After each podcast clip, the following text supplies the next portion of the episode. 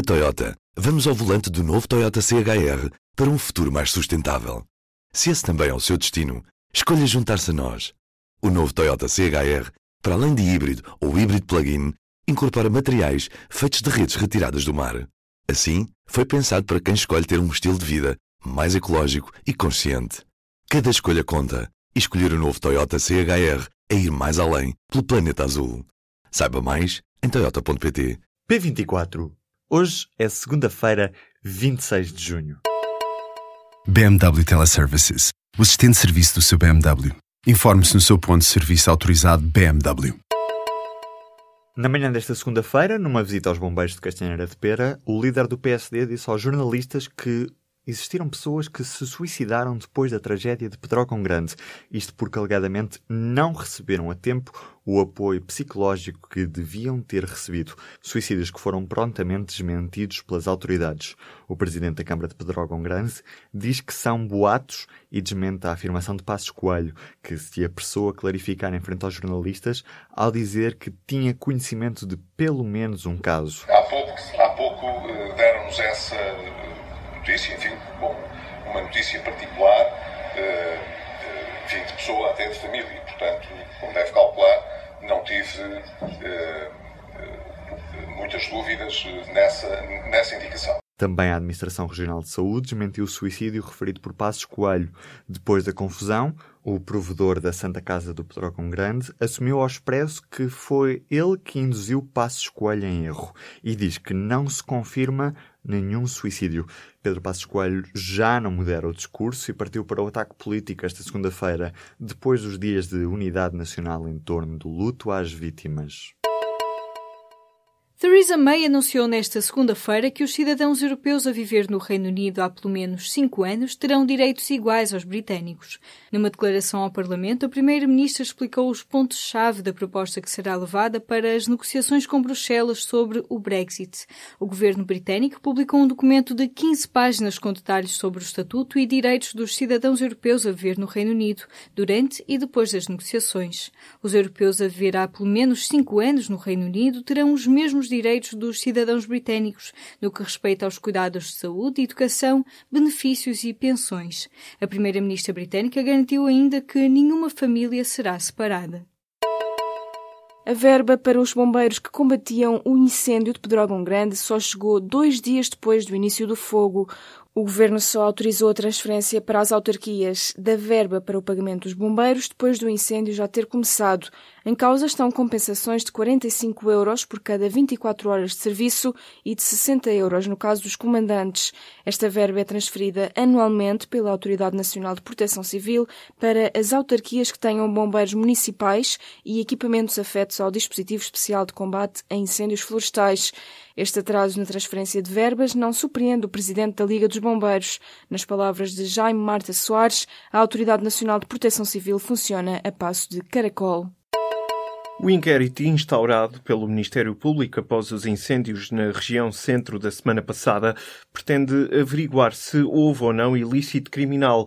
A informação foi confirmada pela Procuradora-Geral da República em declarações aos jornalistas em Viana do Castelo. Joana Marques Vidal esclareceu ainda que este é um procedimento habitual sempre que há mortes. Está em investigação no âmbito do inquérito instaurado pelo Ministério Público, como se, eh, como se está em investigação investigação qualquer eh, morte que ocorra na sequência do acidente. O que diz a lei é que nestes casos, eh, se, eh, mesmo a determinação das autópsias, são efetuadas no âmbito do inquérito. Há sempre o inquérito e para se averiguar e recolher elementos sobre se houve ou não houve qualquer ilícito criminal na base dessas, dessa ocorrência. Declarações da Procuradora-Geral da República, que lembrou ainda que o inquérito está em segredo de justiça. O vento deu tréguas aos bombeiros que combatem as chamas que lavram no sul de Espanha, em Huelva. Na manhã desta segunda-feira, o fogo ainda não estava extinto, mas já estava controlado. As autoridades espanholas avançaram que o incêndio terá sido provocado por mão humana, seja por negligência ou por crime. O fogo foi combatido por mais de 500 operacionais, levou ao encerramento de estradas, que entretanto foram reabertas, e isolou mais de 50 mil pessoas durante o último fim de semana. As chamas atingiram uma zona de pinheiros e área agrícola perto do Parque Nacional de Donhana. A Altice confirma negociações para a compra da Média Capital. A dona da TVI e da Rádio Comercial está debaixo de olho da gigante francesa telecomunicações que em Portugal detém as marcas como a Mel. O espanhol El Confidencial afirmou que está em cima da mesa uma venda total da média capital por parte da espanhola Prisa, por um valor estimado que ronda os 450 milhões de euros. O governo também tem estado informado sobre estes contactos, uma vez que está em casa a mudança da propriedade de uma empresa detentora de licença para emissão televisiva em sinal aberto, neste caso a TVI. A Coreia do Norte rejeitou nesta segunda-feira uma participação conjunta com a Coreia do Sul nos Jogos Olímpicos de Inverno do próximo ano.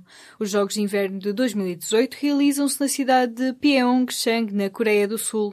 O presidente sul-coreano propôs a organização de uma delegação conjunta para incluir todas as modalidades em que os dois países têm atletas. Mas o plano foi derrubado assim que chegou ao norte. O representante norte-coreano no Comitê Olímpico Internacional disse que não há tempo suficiente para levar a cabo um acordo deste género. Chang-un lembrou o caso da participação conjunta das duas Coreias no Campeonato do Mundo de Ténis de Mesa em 1991, quando foram precisas 22 rondas negociais ao longo de cinco meses para montar a equipa.